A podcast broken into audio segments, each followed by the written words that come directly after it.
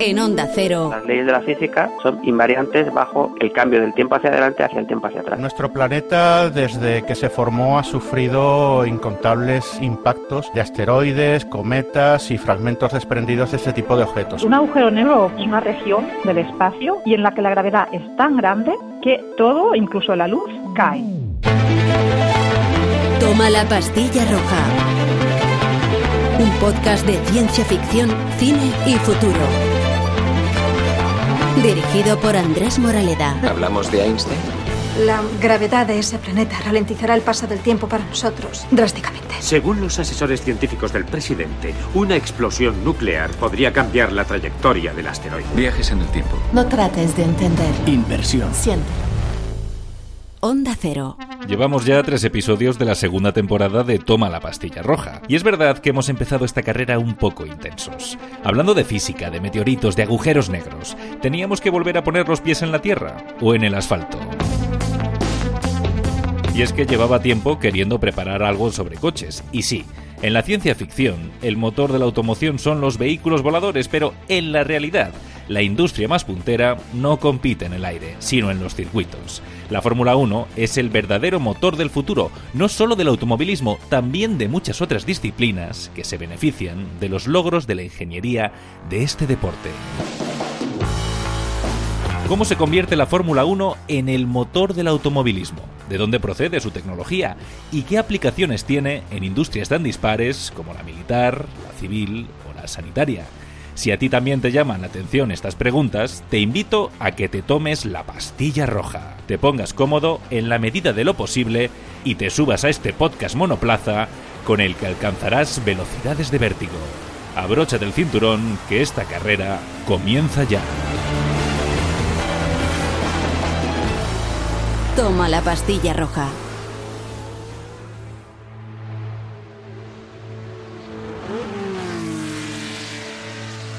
Hola, soy José Manuel Zapico, se me conoce en redes sociales como Virutas de Goma. Soy, no sé, observador, analista, escribo libros, escribo artículos, eh, tengo una cuenta de Twitter muy activa, eh, a través de la que, bueno, cuento, explico y llevo un poco más allá de lo que se ve en televisión, esos accidentes, esos triunfos, esos podiums. Bueno, pues intento comprender y hacer entender a otros que es una cosa bastante más útil de lo que parece. 25 pilotos empiezan cada temporada de Fórmula 1. Y cada año mueren dos. ¿Qué clase de gente se dedica a esto? Gente normal no, seguro. Rebeldes, lunáticos, soñadores. Carreras de coches hay desde tiempos de los romanos, incluso desde antes. Tus caballos son magníficos, pero el tiro está mal dispuesto. Ocurre que la tecnología que había en tiempo de los romanos pues eran unos caballos y un carromato detrás. ¿Has guiado cuadrigas en el circo? Con los años, con la era industrial, llegaron los coches de, de- motorizados con estos propulsores de, de- de combustión interna, los motores de gasolina que conocemos y que tienen la mayoría de los coches que conducen por la carretera en nuestras calles. ¿Y qué pasó? Bueno, pues en el año 1894 se corre, se disputa la primera carrera con un carruaje sin caballos, o sea, con un coche, con un automóvil como se le conoce a día de hoy. Pasa que en 1950 pues comienza la Fórmula 1 como una categoría después de que anteriormente a esta fecha hayan pasado muchas cosas, hayan pasado muchas carreras de mucho tipo, pero ahí es donde comienza una categoría un poco más definida. La Fórmula 1 como tal es una categoría de automovilismo de coches de carreras que corren unos contra otros. Esto no hace falta explicar mucho. Lo que pasa que antes de 1950, antes de esto, ocurre algo muy interesante que conlleva a que ocurra la Fórmula 1. En cierto modo, la Fórmula 1 se le debe a Hitler. Bueno, no exactamente a Hitler. A Hitler no debemos, no le debemos muchas cosas, la verdad. Lo que sí se lo debemos es a la gente que peleó contra Hitler. Lucharemos en todos los aeródromos. ¿Qué ocurre en la Inglaterra de la Guerra Mundial? Pues ocurre que hay una industria aeronáutica militar muy potente. De ahí salen los Avro Lancaster, los bombarderos de los británicos. De ahí salen los Spitfire, con aquel maravilloso motor Merlin, que era súper potente y que hacía volar a los cazas británicos en la batalla de Inglaterra y la defensa de las islas inglesas, ¿no? Y entonces, ¿qué ocurre? Cuando termina la Guerra Mundial, todos esos ingenieros, todos esos técnicos, todo ese know-how, en lugar de desaparecer, porque ya no hace falta tanto, ¿a dónde desemboca? Pues desemboca en la Fórmula 1, que comienza como categoría pues unos pocos años después. Los pilotos están en sus puestos. El Gran Prix de Mónaco está a punto de comenzar. Ahí está Scott Stoddard con su Jordan BRM y también el propio Jeff Jordan hablando con este brillante piloto inglés, ganador de tantas carreras con los verdes BRM. En Inglaterra a día de hoy, año 2020, se calcula que hay, bueno, a través de la MIA, de la, de la Federación, la Motorsports Industry Association, la Asociación de la Industria del Motor, se calcula que hay viviendo de los deportes del motor unas 40.000 familias. En, básicamente porque la Fórmula 1, que es el motor de todo el automovilismo planetario, es lo más potente, lo más tecnológico lo más rápido, lo más eh, lo que se, donde se gana más dinero. Casi todo está en Inglaterra, tanto la organización como la mayoría de los equipos, las escuderías. Y entonces de ahí emanan un montón de tecnologías, de ahí emanan un montón de, de personas que conocen, que controlan y que hacen crecer este deporte y que después hacen controlar otras cosas desde este deporte. Que le destrocen a uno dos coches que valen 100 mil dólares cada uno de ellos es una desdichada experiencia. Pero yo podría soportarlo. No estaría en este negocio si no pudiera soportar un revés de esa especie. Es uno de los riesgos que corro cada vez que uno de nuestros coches toma la salida. Pero hay un riesgo mayor, Reiro. Algo que para mí significa más que todas las cosas. Y es el buen nombre. Nuestra reputación está basada en un afán de perfección, en la más alta calidad. Yo me juego gustoso esa reputación porque tengo fe firme y absoluta en cada coche que sale de esta fase. Hay que entender que un equipo de Fórmula 1, bueno, la gente en televisión lo que ve son unos coches de colores ahí con un aspecto como de insecto, que brillan mucho, que corren un montón, que unos ganan, otros pierden, unos estrellan, otros derrapan. Lo que pasa es que lo que hay detrás de cada Fórmula 1, lo que es una escudería, un equipo. Y un equipo, una escudería no es ni más ni menos que una compañía tecnológica con muchos elementos aeronáuticos o incluso aeroespaciales que cada año construyen un Fórmula 1 que cambia, o sea, un monoplaza que está diseñado exclusivamente para ganar carreras. Su negocio es ganar carreras. Y entonces ahí se dirigen un montón de tecnologías sacadas de los aviones más avanzados, de los aviones militares, y que a su vez ahí crecen y terminan incluso derivando y saliendo de ahí, egresando hacia otros destinos igualmente militares o médicos también, o incluso, bueno, esto es más lógico y más habitual, que terminan en la industria de la automoción de nuestros coches que conducimos por las calles. Hace varios años, cuando decidí hacer coches de carreras, intenté comprar la compañía Jordan BRM. Ah, sí, oí hablar de eso. Una impaciencia por mi parte. Yo soy además fabricante de radios y máquinas de coser. Los coches de carreras no son sencillamente un producto más requieren que se les preste una gran atención si uno espera que consigan algún éxito. Hay tres grandes equipos en la Fórmula 1 que llevan una punta de lanza tecnológica que son sobre todo McLaren, Ferrari y Williams. McLaren hace unos años tienen una filial dentro del propio edificio de del equipo de Fórmula 1 que se llama McLaren Applied Technology. Se dieron cuenta, años 90, principios de los años 90, se dieron cuenta de que había un montón de sistemas, dispositivos que no existían en el mercado comercial, tipo sensores y aparatos sobre todo de medida. Entonces dijeron, bueno, vamos a crear una compañía que sea capaz de fabricar esto según nos haga falta. Y entonces, bueno, pues se pusieron de acuerdo con el resto de los integrantes de la Fórmula 1 y ellos son proveedores, McLaren es proveedor de ciertas piezas al resto de escuderías que les compran sus dispositivos. Uno de ellos es uno muy interesante, es un sensor de movimiento, lleva dentro unos acelerómetros, es del tamaño de un caramelo sugus aproximadamente, 2 por 2 centímetros, más aplastadito, y eso no solamente va alojado en alerones de la Fórmula 1 o encima de un motor para ver cuánto vibra, a ver si se agita mucho, sino que le han encontrado, gracias a un acuerdo que tienen con eh, una eh, empresa médica que se llama GlaxoSmithKline, bueno, pues este sensor lo han aplicado a enfermos de Parkinson y gente que ha sufrido ictus.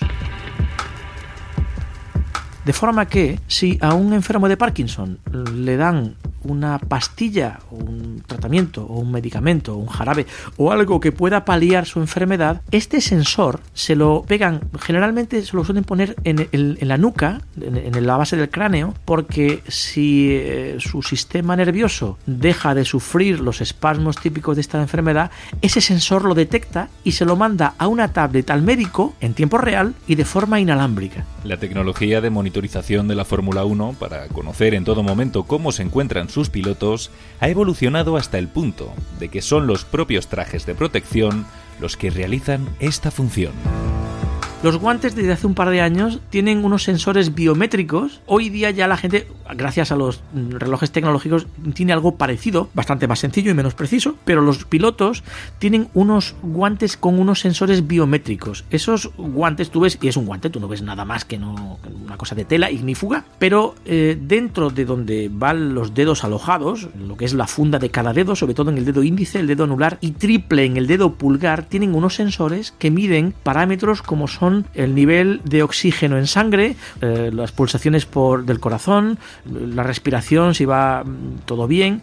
Entonces esto online en tiempo real se transmite desde los guantes a su coche, porque es inalámbrico, y desde el coche por radio va hasta los boxes. Y dices tú, bueno, ¿y los boxes esto les interesa? Es que los boxes se los remiten a su vez al coche médico. El coche médico es un coche que durante la primera vuelta, que es cuando ocurren o hay un mayor riesgo de accidente, el coche médico es generalmente es un Mercedes, un tipo station wagon, donde van unos médicos especialistas en traumatología en urgencias, y en una tablet están viendo todos los parámetros en tiempo real de los pilotos, de forma que, si en la primera vuelta, Dios no lo quiera, Lewis Hamilton, no sé, Carlos Sainz se, se atiza y se pega una castaña, cuando los médicos normales llegan a un accidente, le toman el pulso a un, a un enfermo, le miran eh, el pulso, bueno, pues los médicos de la Fórmula 1, todo eso ya lo saben antes de bajarse del coche en el que están llegando al accidente. A velocidades que llegan a los 280 kilómetros por hora, estos bólidos producen un gran vacío al rodar, y a medida que el coche avanza, el aire se precipita a llenar el vacío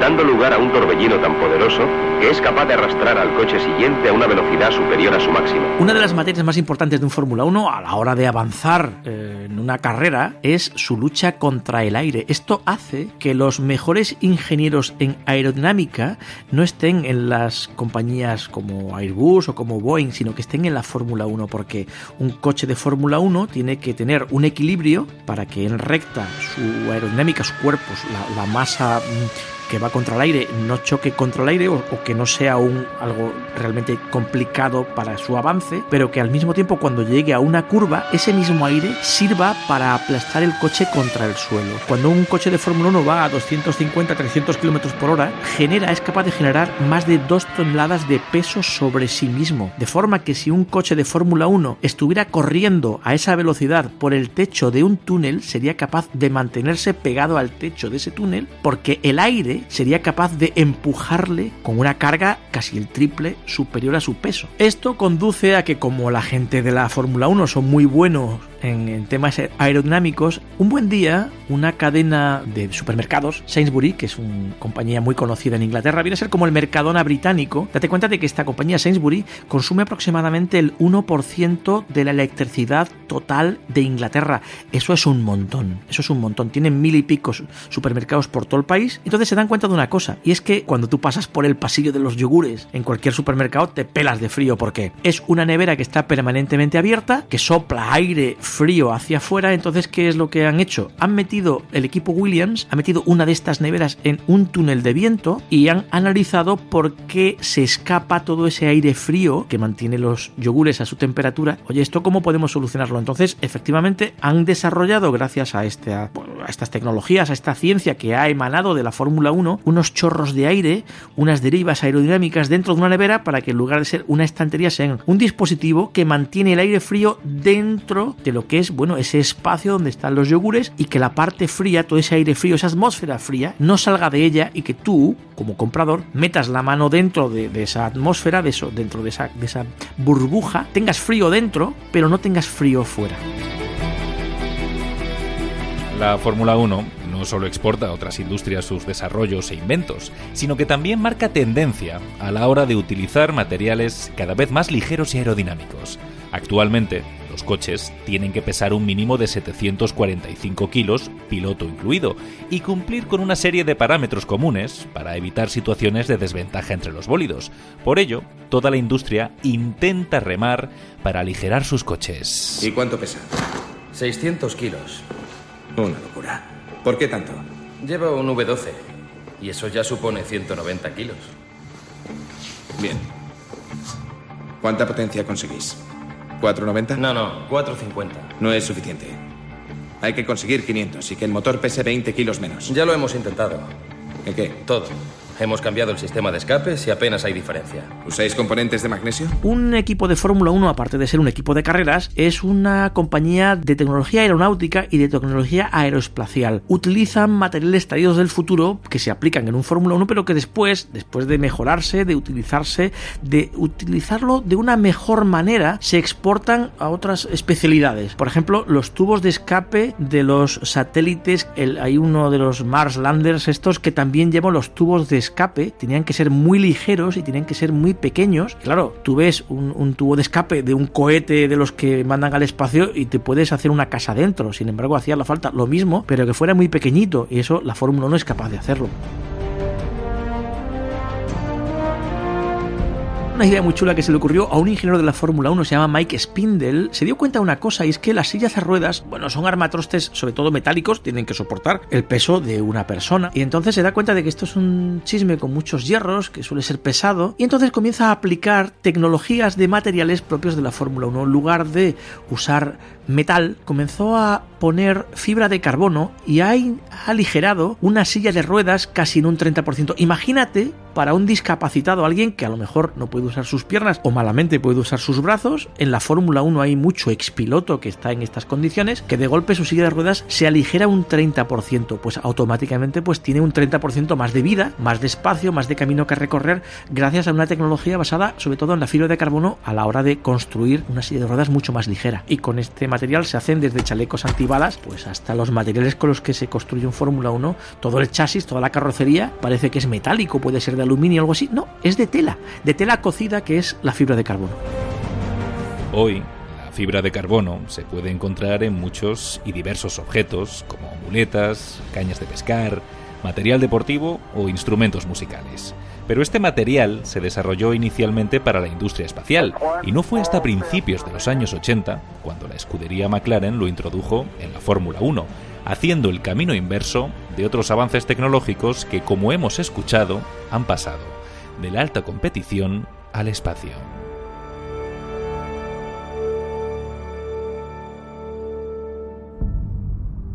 Es que hay mucha tecnología de ida y vuelta. La Fórmula 1 adquiere cosas, elementos, tecnologías de la automoción y de forma inversa se mejoran, se optimizan, se agrandan y vuelven hacia el otro lado. Por ejemplo, los frenos de disco de carbono que se empiezan a desarrollar para los aviones. ¿Qué pasa? Que en la Fórmula 1 se optimizan, se mejoran y se devuelven a la automoción, pero muy inspirados en la aviación, pero que después terminan teniendo una mejora, un desarrollo y una implementación aún mejor en el mundo de la automoción. Y lo último de lo último es los motores híbridos que tiene a día de hoy la Fórmula 1. Son motores de los que aproximadamente el 75-80% salen de la parte térmica, de los cilindros, de los pistones, y hay un 20, un 25% de la fuerza, de la energía regenerada en cada vuelta que eh, emana de una parte eléctrica ese 80% de generación de energía térmica impulsa el coche, pero cuando el coche comienza a frenar, el eje trasero funciona como una dinamo, de manera que en lugar de frenar con un freno,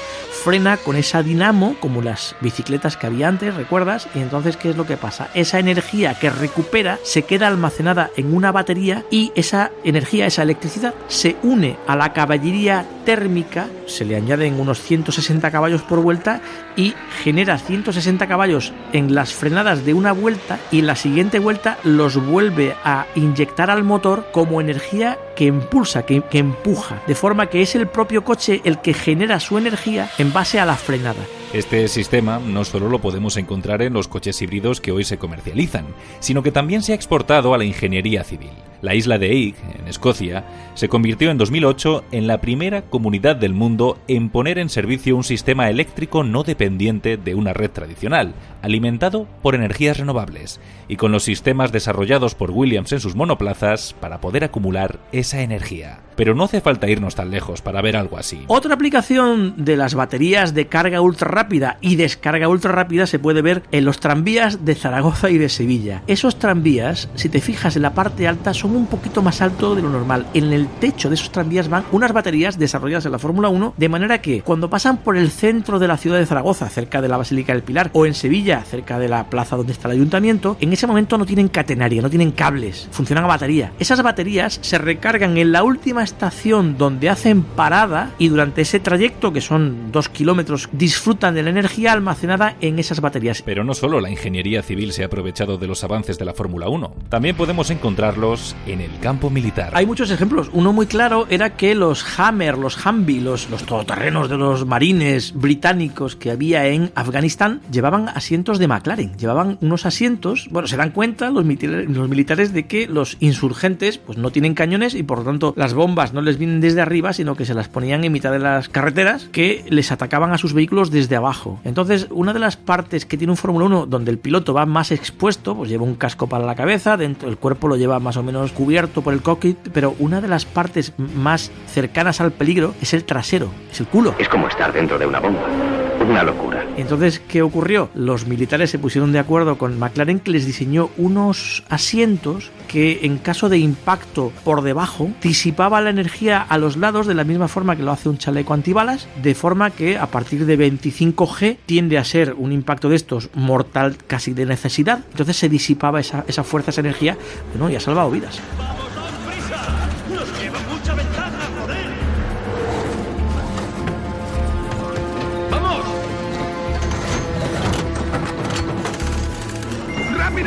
¿Qué está pasando? La locura del cambio de neumáticos ha provocado grandes cambios y Jochen Mass ocupa la primera posición.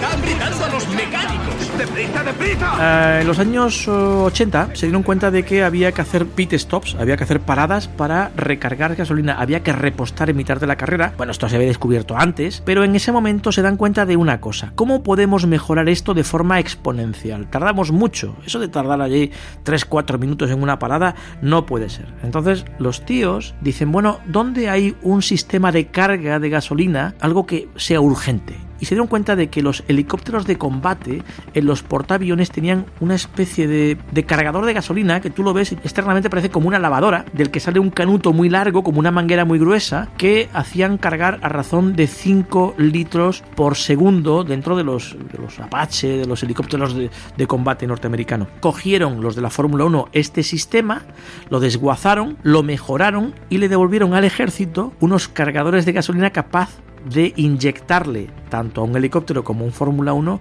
hasta 12 litros de gasolina por segundo a base de quitar filtros, poner resortes, mejorar la boquilla.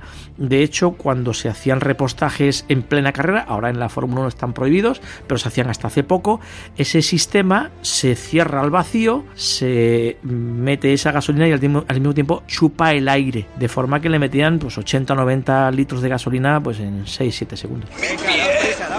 Ni se os ocurra parar por aquí, pasad hasta el fondo. Hay una conexión muy habitual y frecuente entre la gente de la salud y los equipos de la Fórmula 1. Entonces, en una ocasión, alguien de McLaren se va a un hospital y le dijeron, oye, eh, quiero ver cómo hacéis una parada de una ambulancia. Y se dan cuenta de que gracias a la distribución, a la tecnología y a la ciencia, unido a la experiencia que tienen en los pit stops, en las paradas en boxes de la Fórmula 1, los médicos pues no tienen ni siquiera un protocolo para bajar a un enfermo de urgencias de una ambulancia. ¿Qué coño está pasando aquí? Estamos desbordados. Y efectivamente, los entrenadores de los equipos que hacen las paradas en la Fórmula 1 escribieron, dictaron un protocolo para mejorar el trato del enfermo y hacerlo todo más rápido y eficiente. No solamente ahí, sino que además, más allá todavía, el software de las paradas de, las, de los pit stops y de las estrategias de la Fórmula 1 es poco más o menos el mismo, de él se deriva el que tienen para controlar todo el espacio aéreo alrededor del aeropuerto de Heathrow en Londres.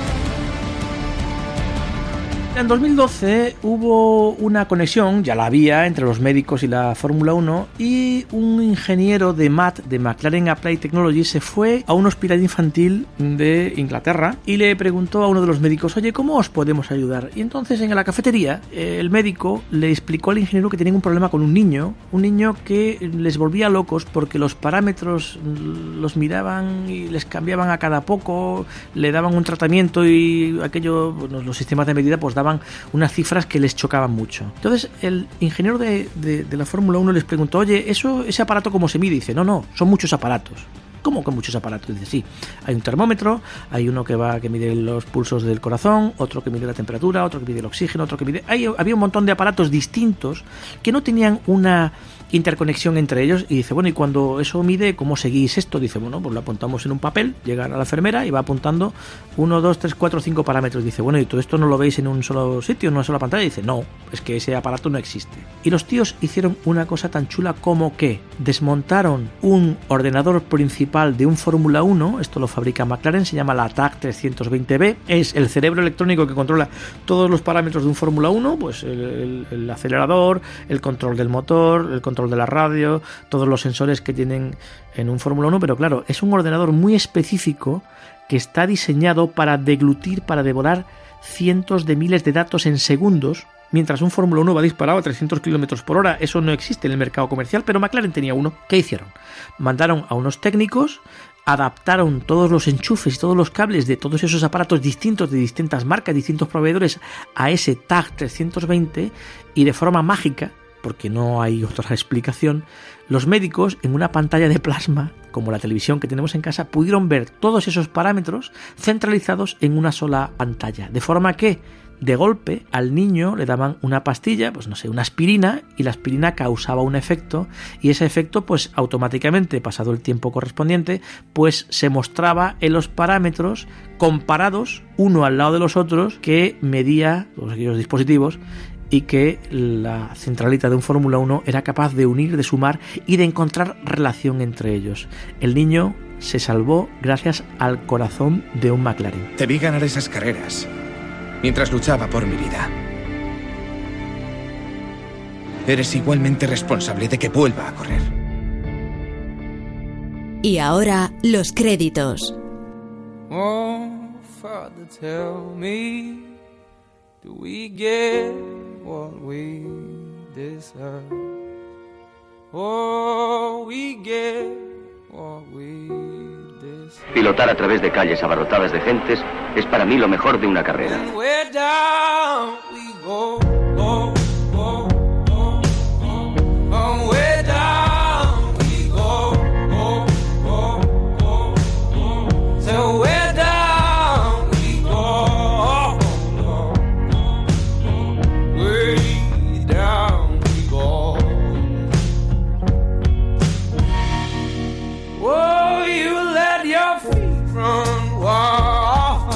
Voy a confesar una cosa. Yo ahora mismo no soy muy de Fórmula 1. Es más, desde la época de Fernando Alonso en Renault y esos piques contra Schumacher, creo que no he visto una carrera completa, pero lo de las aplicaciones de su tecnología me parece alucinante. Los fabricantes de los preservativos de la marca Lelo se dieron cuenta de una cosa y era que por fuera los preservativos tienen un montón de formas, pero se dieron cuenta de una cosa y era que por dentro eran lisos. ¿Y qué ocurre? Que cuando uno está en semejantes situaciones, a veces pues eso está húmedo y resbala hasta el punto tal de que, bueno, se puede resbalar y se puede perder el preservativo. ¿Cómo hacen en la Fórmula 1 para que las ruedas no se, no se no derrapen? Entonces se fijaron en ello y con ingenieros de neumáticos, con ingenieros de goma, con ingenieros de los que están aplicando ese know-how en la Fórmula 1, fabricaron un preservativo. Por dentro no son lisos, sino que tienen una especie de superficie hexagonal y efectivamente por dentro pues tienen un tacto que es se parece vagamente a una, una raqueta de ping-pong, porque en lugar de ser más resbalosos, pues tienen más agarre. Cuando José Manuel Zapico me propuso hacer este tema para el podcast, no creía que tendría tanto recorrido, pero vamos, será por aplicaciones de la tecnología de la Fórmula 1 en otros ámbitos. Y sí, durante estos meses, durante la pandemia, los ingenieros de competición también han arrimado el hombro y han echado una mano a los sanitarios para desarrollar respiradores y otros elementos. Podrás conocer más de esta labor en la entrevista desclasificada de este episodio que está llegando a su fin, en Onda Cero o en tu aplicación de podcast favorita. Ahí te espero, para una nueva carrera radiofónica. Hasta entonces... Toma la pastilla roja.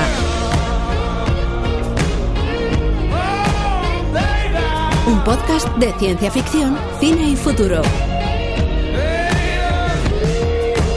Dirigido por Andrés Moraleda.